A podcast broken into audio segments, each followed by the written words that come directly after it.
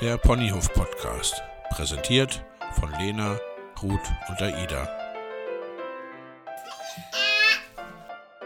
Dein Podcast zu den Themen Unerzogen und erziehungsfreies Leben. Der Ponyhof Podcast, weil das Leben doch ein Ponyhof sein kann.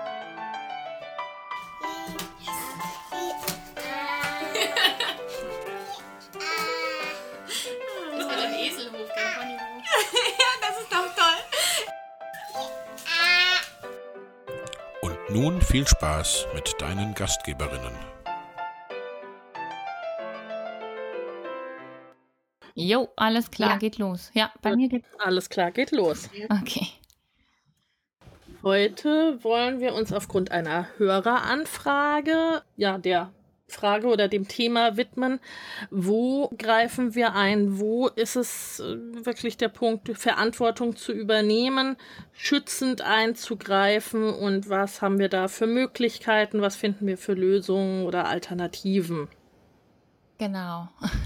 Wir haben die Frage, ist ja eine voll klassische Frage, oder? Also ich weiß nicht, wie es jetzt euch geht, aber ich habe das echt schon mega oft. Also das Ja. eine der ersten Fragen, die den Menschen durch den Kopf schießt und die mir auch durch den Kopf geschossen ist, als ich mich damit befasst habe. Was, es gibt ja Situationen, da, da bin ich ja verantwortlich. Was mache ich denn da?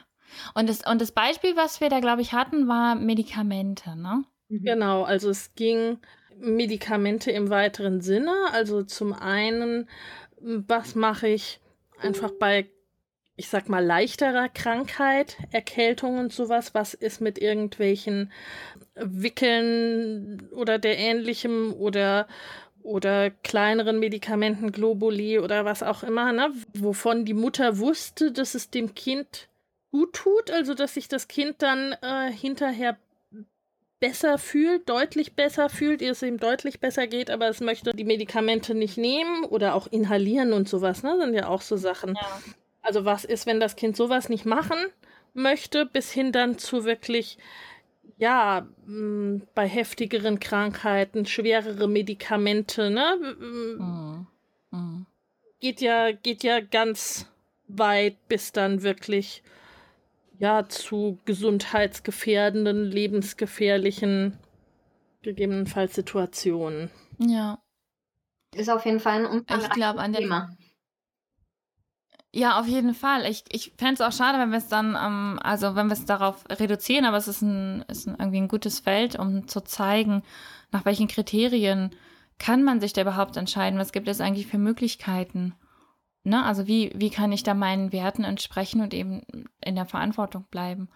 Äh, Aida, du hast ja wahnsinnig äh, viel Erfahrung, leider, Ja, in dem leider, Bereich. leider trifft es so, ja. Ja, also ich denke, Ja, was so, du dazu erzählen? Ich glaube, das macht irgendwie Sinn, oder? ja, also Ja. ich glaube, das ist ja auch so ein Thema, das ist wirklich sehr breit und sehr umfangreich, aber ähm, gerade wenn wir auf, auf diese Extremsituation schauen, ähm, da habe ich, als wir diese, diese Frage bekommen haben, auch so ein bisschen für mich nachgedacht, dass das tatsächlich auch ein Prozess ist, ähm, den, den man durchlebt, wenn man leider Gottes das Glück hat oder wie man es nennen mag, äh, auch Unglück hat, diese Erfahrung machen zu müssen, dass es tatsächlich ein Prozess ist, in dem man schlicht Klarheit gewinnt. Ja? Und, und ähm, Klarheit auf Ja. der einen Seite äh, in Bezug auf die eigene Haltung, was ist mir wichtig, wo stehe ich, und auch Klarheit darüber im Umgang mit anderen und in dem Fall dann konkret auch mit Ärzten und mit den Dingen, die ähm, zum einen tatsächlich real notwendig erscheinen und auf der anderen Seite, die vermeintlich äh, notwendig sind, weil andere dies als notwendig ähm, ausgeben. Und ähm, ja, also, also es ist ein sehr, sehr umfangreiches Thema, aber ich, ähm, ich erinnere mich an vielen Situationen, wo ich einfach auch ähm, unsicher war und aus der Angst heraus vielleicht Dinge zugelassen habe, die ich heute mit der nötigen Klarheit nicht mehr zulassen würde. Ja, in Betracht Ja. Mhm. auf den Umgang mit meinen Kindern. Und das fängt tatsächlich bei Dingen an wie, ähm, wann muss eine Blutuntersuchung sein? Oder ähm, Ja. wann ist es tatsächlich der Fall, dass ich sage, dass ich erwarten kann, dass der Arzt darauf Rücksicht nimmt, dass mein Kind noch nicht so weit ist. Ja, dass ich sage, ja, tut mir leid, wir können den Termin heute dann doch nicht so wahrnehmen wie geplant, wir kommen ein anderes Mal wieder. Ja. Ja. Ähm, Und da hatte ich tatsächlich, und vielleicht erzähle ich das einfach mal, also ähm, meine Kinder sind ja alle drei Frühgeborene. Zwei von ihnen sind ja extreme Frühgeborene. Und dementsprechend waren sie sehr, sehr lange im Krankenhaus. Sie wurden, ähm, wie man das so schön sagt, maximal therapiert. Die waren ähm, ja am Tropfen, die haben, ähm, ja, wurden beatmet, die haben Infusionen, Transfusionen bekommen. Es war alles dabei.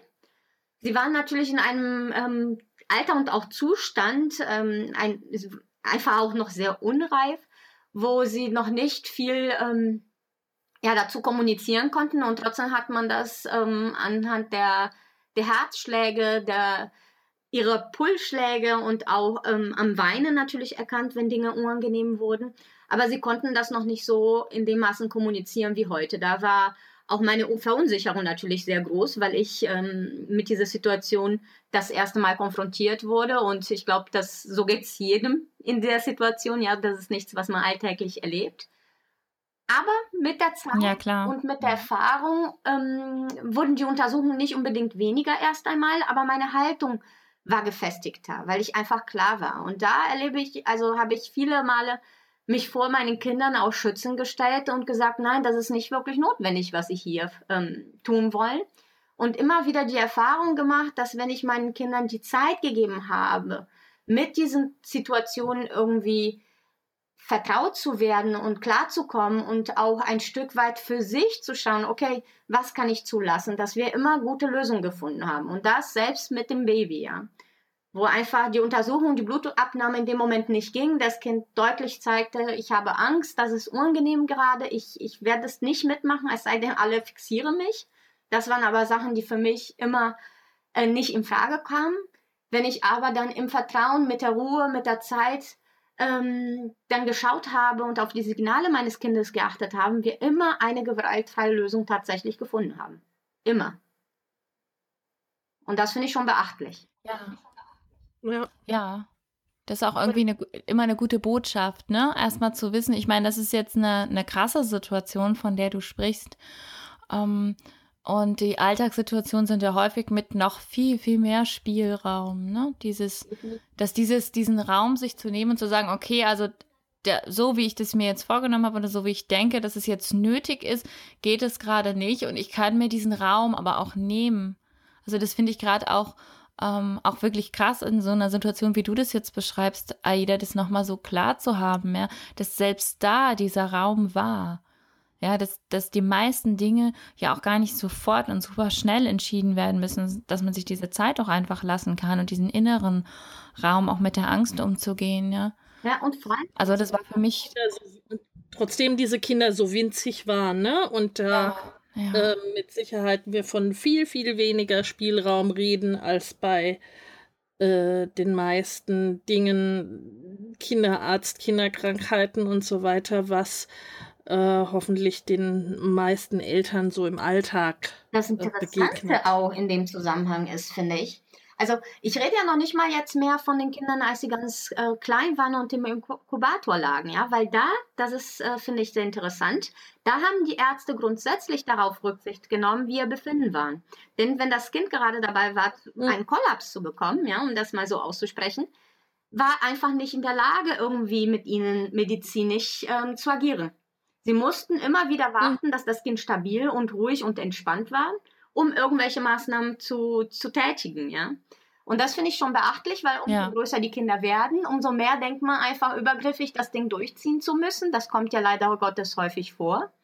Zugleich aber erlebe ich in meinem Umfeld und ähm, auch im Austausch mit Ärzten, mit ähm, medizinischen Fachkräften in allen Bereichen, dass es auch dein Umdenken gibt und sehr viele auch sagen, also äh, meine Tante zum Beispiel, sie ist Arzthelferin, sie ist mittlerweile, ähm, steht kurz vor der Rente und sie arbeitet in einer Praxis, wo es um Allergien geht, wo es um, ähm, um Haut ähm, geht, ja, um ganz vielen Dingen, wo man sehr, sehr viele Blutabnahmen macht. Und die haben tatsächlich in der Praxis ein, ähm, eine Vorgabe, nämlich, dass Kinder niemals gezwungen werden zu irgendwelchen Untersuchungen. Wenn sich das Kind weigert, selbst wenn, wenn die Ja. Eltern darauf bestehen, weil sie lange auf den Termin gewartet haben zum Beispiel, werden keine Untersuchungen am Kind gemacht. Und das heißt, es geht auch anders. das, Ja? Ja. Weil das ist ja häufig, was Eltern zurückmelden, dass die ja verunsichert werden, weil auch die Fachkräfte sagen, nein, jetzt halten Sie das Kind mal fest und wir machen das schnell durch, ähm, ziehen das schnell durch ja. und dann ist das ja. vorbei, ja. Aber es geht tatsächlich anders. Ja. Ja, weil das ist ja häufig auch noch so ein Zeitthema, mhm. ne? Dass es in den Praxen oder wo auch immer, dass es, oder im Krankenhaus, dass es einfach vom Ablauf her nicht passt, ne? Dass es zu lange dauert und dann so, jetzt machen Sie mal und beeilen Sie sich mal und wir müssen doch jetzt mal und auch und also ich, das habe ich auch selber so erlebt und äh, bekam ja auch schon rückgemeldet, dass das umso stärker an sich ist, je, je älter das Kind ist. Ne? Also, dass die Rücksichtnahme bei kleineren Kindern, ich sag mal zumindest U3, noch stärker U1, äh, dann noch mehr gegeben ist als jetzt bei Kindern im Kindergarten oder frühen Schulalter, wenn man so sagen ja. will. Ne, da ist dann, bei Erwachsenen. Aber genau. du musst das doch verstehen ne? Du bist ja. doch jetzt schon so groß. Ja. Aber ich glaub, aber ganz ehrlich, das. wenn ich zum Zahnarzt gehe, brauche ich das auch, dass jemand Verständnis hat für mich. Genau. Meine Angst. Und ich bin ja, schon ziemlich groß. Über zehn, ne? Also. Ja, genau. Ich glaube, das verschiebt ja. sich aber, Lena, das, was du gesagt hast. Ich glaube, das Verständnis gegenüber der Kinder ist dann immer weniger vorhanden. Dafür ist zu Anfangs das Verständnis gegenüber den Eltern nicht da. Also wenn Eltern zum Beispiel ihre Kleinstkinder oder Babys sogar nicht festhalten wollen, dann werden sie ja häufig dann angegangen und ähm, zur Rechenschaft gezogen. Ja, nach dem Motto, ach, jetzt stellen Sie sich nicht so an und halten das Kind mal kurz fest, dann geht's rückzug. Sie verunsichern ja das Kind mit ihrer Haltung. Und umso älter die Kinder werden, mhm. dann ist wiederum das Kind dasjenige, welche ähm, hier sich ähm, scheinbar falsch verhält und sich zusammenreißen soll. Ja, das ist ja häufig. Ja, absolut. Aber die allermeiste Zeit reden wir doch gar nicht darüber, dass es sich um, ähm, dass es Situationen sind, in denen Dinge unbedingt gemacht werden. Also nee, gerade bei diesen medizinischen Fragen ist es dann noch so, dass es eine relativ eindeutige Notfallsituation gibt, wo sich die Fragen gar nicht erst stellen und dann haben wir so Abstufungen, ja. Und die meiste Zeit, weißt du, wenn wir über Brustwickel reden, so wie in unserer Anfrage, oder wenn wir über, ähm, na, oder äh, über, weiß ich nicht, ja, Blutentnahme oder was auch immer, mh, mm, da reden wir ja mehr so über so Abwägungsthemen. Also da ist es dann, das ist dann auch ein bisschen leichter, ähm, als in so als in so Akutsituationen zu sein, in denen ich einfach auch dolle verletzlich bin. Ja. ja? Also ich denke jetzt konkret, ich, wir haben da sehr unterschiedliche Erfahrungen, das ist auch gerade ganz schön, merke ich, ähm, weil meine Erfahrungen eben diese äh, klassischen Notfälle im Krankenhaus sind, in denen ich mich immer sehr verletzlich gefühlt habe, wo ich sehr, sehr leicht zu verunsichern war, wo es sehr leicht war zu sagen, na jetzt stellen Sie sich mal nicht so an, halten das Kind mal fest oder so. Mhm. Ähm, und ähm, diese, die meiste Zeit ist es aber so, dass wir ein bisschen mehr Raum haben für diese Abwägung und ähm, den, den uns zumindest nehmen können. Ja, absolut. Also das geht ja auch beim Arzt, dass du sagst, nee, Entschuldigung, ich muss noch mal drüber nachdenken, wie ich das jetzt mache. Ich gehe mal kurz raus, ich komme gleich wieder oder so. Ja. ich habe hab da den Vorteil oder Nachteil, dass ich in solchen Akutsituationen werde ich sehr ruhig. Ne? Ja. Also nicht so panische Mutti, sondern äh, ich werde dann sehr ruhig. Äh, was allerdings den Nachteil hat, dass es auch gar nicht so als er äh, Notfall erstmal wahrgenommen wird, ne? Also nicht dann irgendwie sich eine Traube von Menschen um mich schart, sondern eher, dass ich, was weiß ich, mit blutüberströmtem Kind, was irgendwie eine Lampe auf den Kopf gekriegt hat im Kindergarten, dann irgendwie in den äh, nochmal im Wartebereich Platz nehmen sollte und solche Sachen. Äh, aber in der Behandlungssituation hat es natürlich dann Vorteile, ne? Weil ich dann ähm, halt eben nicht als die hysterische Mutter wahrgenommen werde, sondern als irgendwie äh, vernünftig und dann auch schon in der Lage bin, dann irgendwie dem Kind die Ruhe zu geben, die es, die es dann braucht. Also bei uns waren meistens tatsächlich irgendwie dahingehend dramatischer so die Alltagssituationen, so irgendwelche äh, Vorsorgen, U-Untersuchungen, so nicht ganz so schlimme Sachen, also so Dinge, Ja. wo es eben um diese Abwägung eigentlich geht oder wo wir dann auch schon, was weiß ich, eine U abgebrochen haben oder dann eine Zahnärztin, die übergriffig zu werden drohte und eben ähm, als meine Tochter mit, weiß ich nicht, fünf oder sechs Jahren, äh, so die halt trotzdem ihre Zeit einfach brauchte, um da anzukommen, um da ein bisschen Vertrauen zu fassen, äh, sie dann fast in den, äh, mit den Worten, aber du kommst doch dies Jahr in die Schule, du musst das doch können, sie Hm. da halb in den Stuhl gedrängt hat und kurz Ah. davor war, ihr den Mund dann aktiv aufzuhalten, wo wir dann tatsächlich gegangen sind und äh, das Haus verlassen haben. Aber das waren dann tatsächlich eher so diese Situationen, bis auf einen Fall mit einer mit einer Operation. Also jetzt keine äh, Notfalloperation, äh, sondern Polypen und sowas. Mm, ja, wo dann äh, aber meine Tochter so eine, ja, so eine Narkoseunverträglichkeit so ein bisschen hatte, ne? Und dann sie relativ panisch wurde und sie dann nach diesem Erlebnis dann halt auch ganz panisch auf Ärzte reagiert hat, in Ja. jeglicher Form, also dann auch in folgenden U-Untersuchungen und sowas, ne?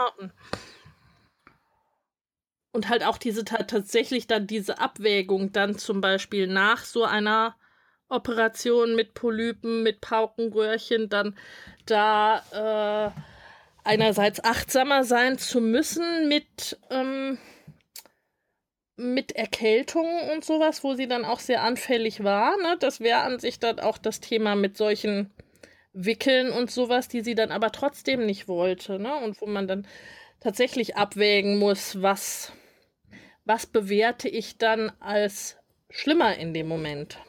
Ja, und ich, das ist ja jetzt da auch der, der Punkt, der für den Alltag interessant ist, Mhm. oder?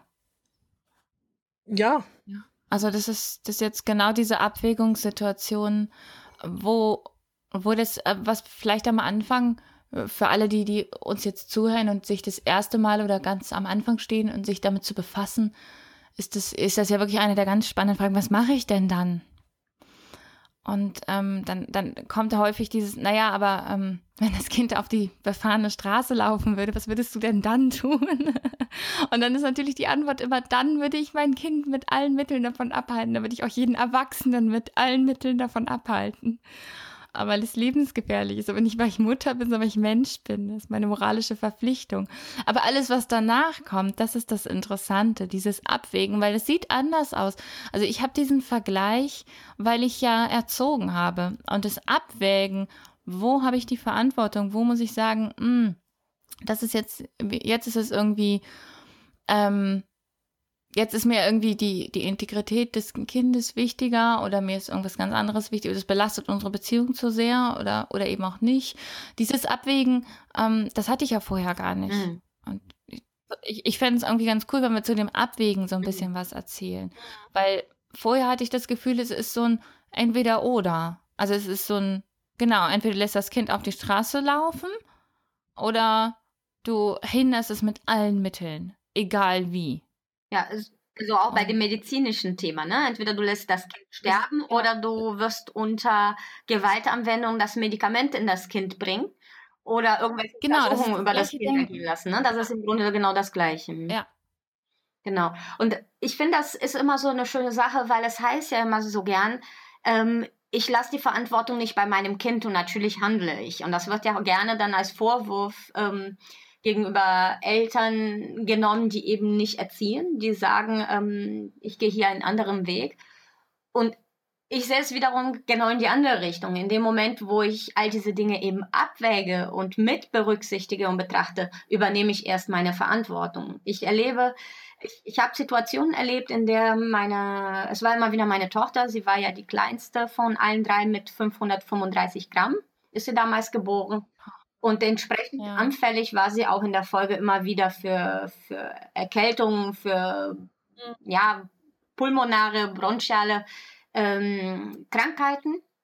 Und wir hatten mit ihr im Anschluss immer wieder, ähm, ja, immer wieder Zwischenfälle und waren auch immer wieder im Krankenhaus. Aber Davon abgesehen hatten wir eine Situation, wo sie ähm, ein Blinddarm, ähm, eine Blinddarmentzündung hatte, die dann auch in der Not-OP endete. Ich möchte aber gar nicht über diese Notsituation sprechen, da sind wir ja schon ähm, drauf eingegangen, sondern hinterher sollte sie Antibiotikum bekommen und auch noch Schmerzmedikamente. Wir waren dann nach fünf Tagen zu Hause und meine Tochter weigerte diese Einnahme. Also sie konnte nicht weiter intravenös die Medizin bekommen, weil ihre Arme auch aufgrund der Frühgeburt das nicht mehr gut vertragen haben. Ihre Venen haben einfach geschmerzt, so dass hier eben die orale Zugabe ähm, erforderlich war und wir dann auch weiter, das war der Vorteil, wir durften nach Hause. Aber sie weigerte sich. Sie weigerte sich komplett, diese Medikamente weiter einzunehmen. Und ich wusste, okay, sie ist mittlerweile resistent gegenüber bestimmte ähm, Medikamente, beziehungsweise die, die Bakterien, die sie ähm, im, im Magenbereich hat, ja, im, im Darmbereich, Entschuldigung. Und äh, wir sind darauf angewiesen, dass sie dieses Antibiotikum durchnimmt, aber wir sind nicht angewiesen, dass sie das Schmerzmittel annimmt, einnimmt. Mhm. Und das war schon mal ein Punkt, ja. ja. wo ich plötzlich für mich merkte, okay, ich habe hier tatsächlich ein bisschen Verhandlungsspielraum. Sie ist noch sehr klein, sie, sie, will, sie war vier Jahre alt ähm, und wollte auf dieses Thema, also für sie war das indiskutabel und ich merkte in mir, wie diese Panik aufstieg und war schon dabei, all diese Verantwortung mein Kind wiederzugeben, indem ich ihr im Grunde vorwerfen wollte, wegen dir ja. kommen wir hier nicht weiter. Wirst du sterben, ja? Also all das hatte ich in mir drin. Und in dem Moment merkte ich, mhm. bevor ich es aussprechen konnte, bevor mein Kopfkino in die Realität umgesetzt wurde, merkte ich ja im Moment, hol mal tief Luft. Muss das jetzt sofort sein oder kann das vielleicht auch in fünf Minuten passieren? Kann das auch in einer genau, Stunde passieren, ja? ja? Und damit habe ich mir schon wieder Raum ge gegeben und habe meiner Tochter wiederum Raum gegeben, anzukommen und zu schauen, was braucht sie, wie kann ich es ihr leichter machen, wie können wir doch einen gemeinsamen Weg finden. Und dieses immer wieder. Und an der Stelle möchte ich noch. Ja? An, an der Stelle würde ich gerne mal was einwerfen. Gerne. Weil äh, ich glaube, was, was wir total unterschätzen in einem erziehenden Mindset, ich schließe mich mit ein, ähm, wie ich damals erzogen habe, ist, die Kinder sind ja nicht bescheuert.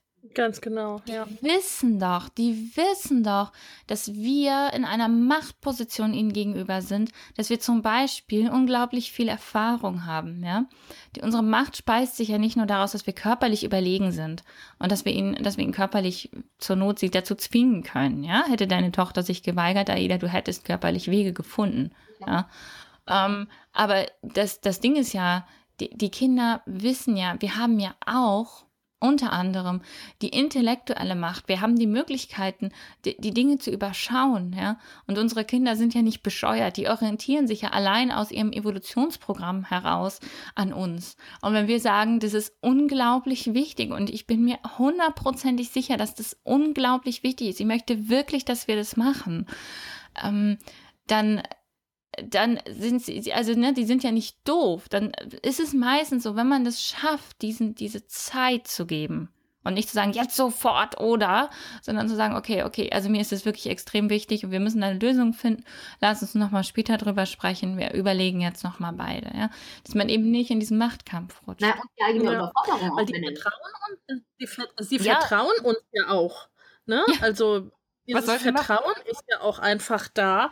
Und äh, das, das ging mir schon so am Anfang äh, durch den Kopf, wenn wir da es schaffen, erstmal für uns diese Klarheit zu bekommen, die häufig ja auch mit, mit Wissen erlangen und abwägen einhergeht, ne, dass ich erstmal wissen muss, okay, was, äh, was ist hier das Worst-Case-Szenario? Was könnte schlimmstenfalls passieren? Wo, worum geht's hier? Was passiert, wenn sie diese Medikamente nicht nimmt? Gibt es Alternativmedikamente und so weiter und so fort? Ne? Dass ich dieses Wissen über die Möglichkeiten und Alternativen erstmal habe, das für mich verarbeiten kann und da zu einer Klarheit komme, okay, was meine ich denn jetzt, was, was der Weg ist, den wir jetzt da miteinander gehen?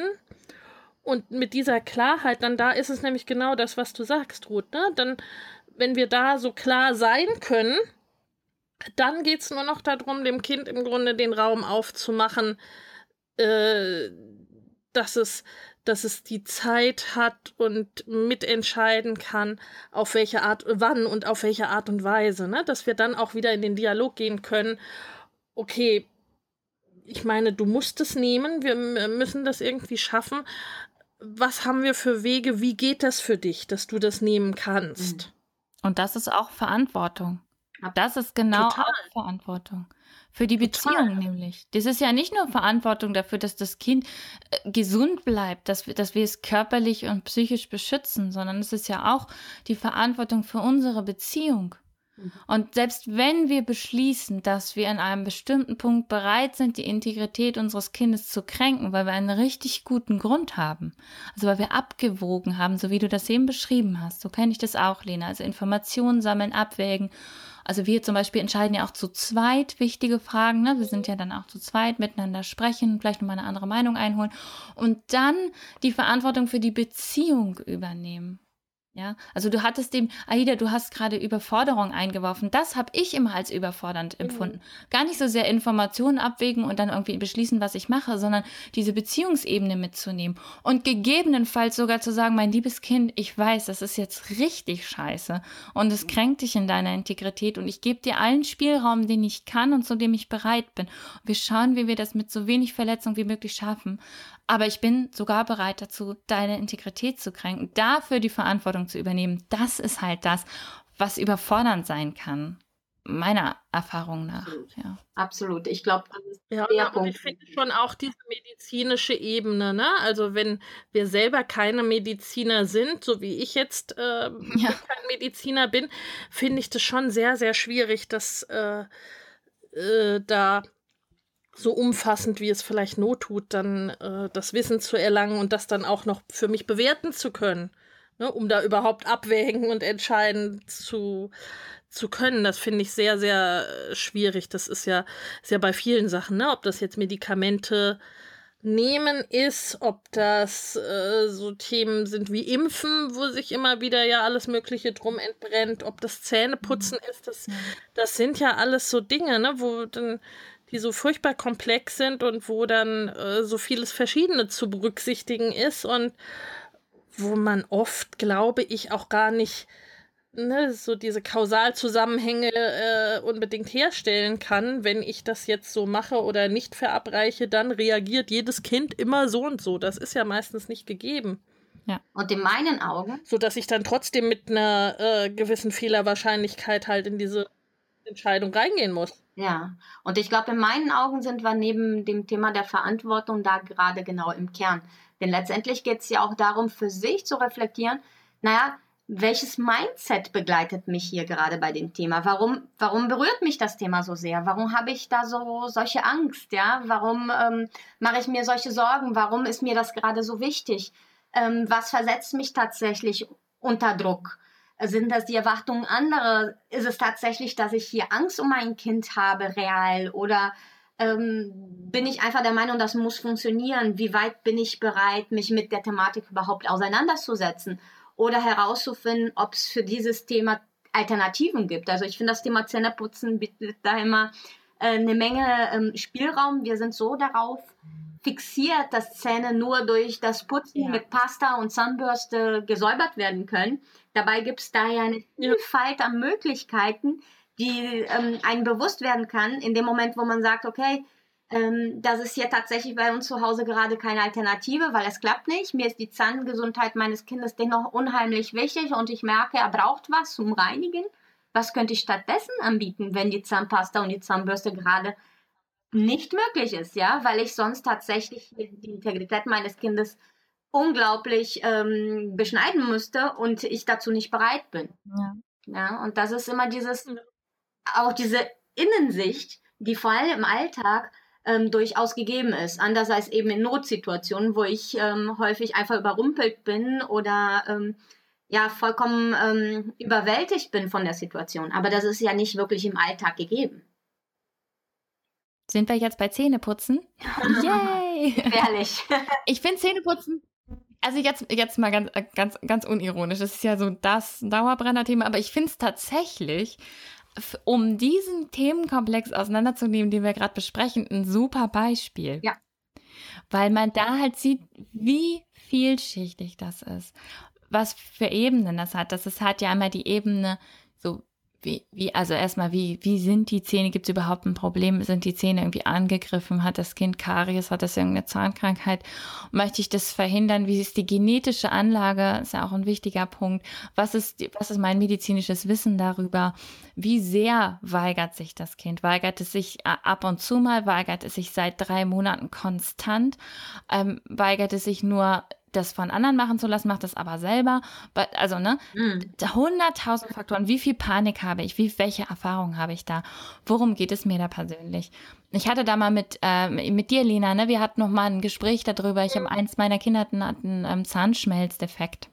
Das heißt, ähm, es ist wirklich, es sind ähm, Zähne schwer beschädigt und ähm, da ist halt immer das Problem, dass die sich nicht weiter entzünden dürfen, ne? damit halt nicht, also dass da kein Karies reinkommt und weitere Entzündung. Und ähm, das ist eine sehr spannende Frage, damit dann umzugehen, ähm, weil das was anderes ist, als wenn das Kind nicht die Zähne putzen möchte, es den Zähnen aber blendend geht. Und das, mhm. äh, ja, also beispielsweise. Oder das Kind nie Zucker isst und, und die Zähne nicht äh, putzen möchte. Und sie möchte, meine Tochter möchte die Zähne putzen, aber nur alleine, nur sie. Mhm. Ähm, und äh, wir haben da, Lina, wir haben da auch schon drüber gesprochen, welche Möglichkeiten es da gibt. Und es ist, und da sieht man, wie schön, so schön wie 3D das ist. Ja, also es ist, ist von, von aus jedem Blickwinkel kann man nochmal gucken, kann man die Ernährung verändern, kann man jetzt, hat sie zum Beispiel so ein, so ein Zeug, was man darauf machen kann, dass es sich verhärtet, die Stellen, ja. Wie kann ich mit meiner Angst umgehen? Ja? Und ähm, warum, also Aida, du hast es vorhin schon gesagt, ich habe da zum Teil erschreckende Erfahrungen gemacht, warum ich dann will, dass sie Zähne putzt beispielsweise. Mhm. Da habe ich dann manchmal festgestellt, es geht mir dann darum, dass ich, ähm, ich war irgendwo anders und wollte dann, wenn bei meiner Tochter sieht man das, dass die Zähne kaputt sind und dann war mir das unangenehm und dann wollte ich nicht, dass andere über mich denken, dass ich mich schlecht um meine Kinder kümmere. Deswegen wollte ich ihr die Zähne putzen. Nicht, weil ich faktisch Angst hatte, nicht, weil ich dachte, das ist jetzt sofort nötig, Musik, ja. Mhm. Ähm, sondern weil ich, weil es mir um, um Kopfkino ging. So. Und das war für mich total hilfreich, das auseinanderzunehmen. Das ist ein sehr, sehr schönes Beispiel dafür, wie, wie mehrdimensional solche Fragen sind und wie hilfreich das ist, auch nicht nur von diesem Zähneputzen Ja oder Nein zu gucken, sondern ja, genau. Wie ist die Ernährung? Wie wichtig ist mir das?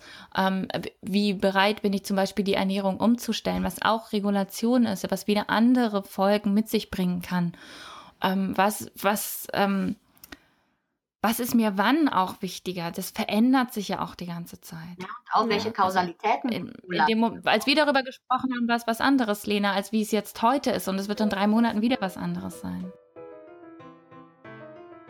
Sei dabei in der nächsten Episode des Ponyhof Podcasts. Wenn du weitere Informationen zu dieser und den anderen Episoden haben möchtest, dann findest du diese auf www.ponyhofpodcast.de. Wenn dir der Ponyhof Podcast gefällt, dann geh doch auf iTunes und schenke diesem unerzogenen Podcast ein Like und abonniere ihn. Viel Spaß und schalte rein bei der nächsten Episode von deinem Ponyhof Podcast.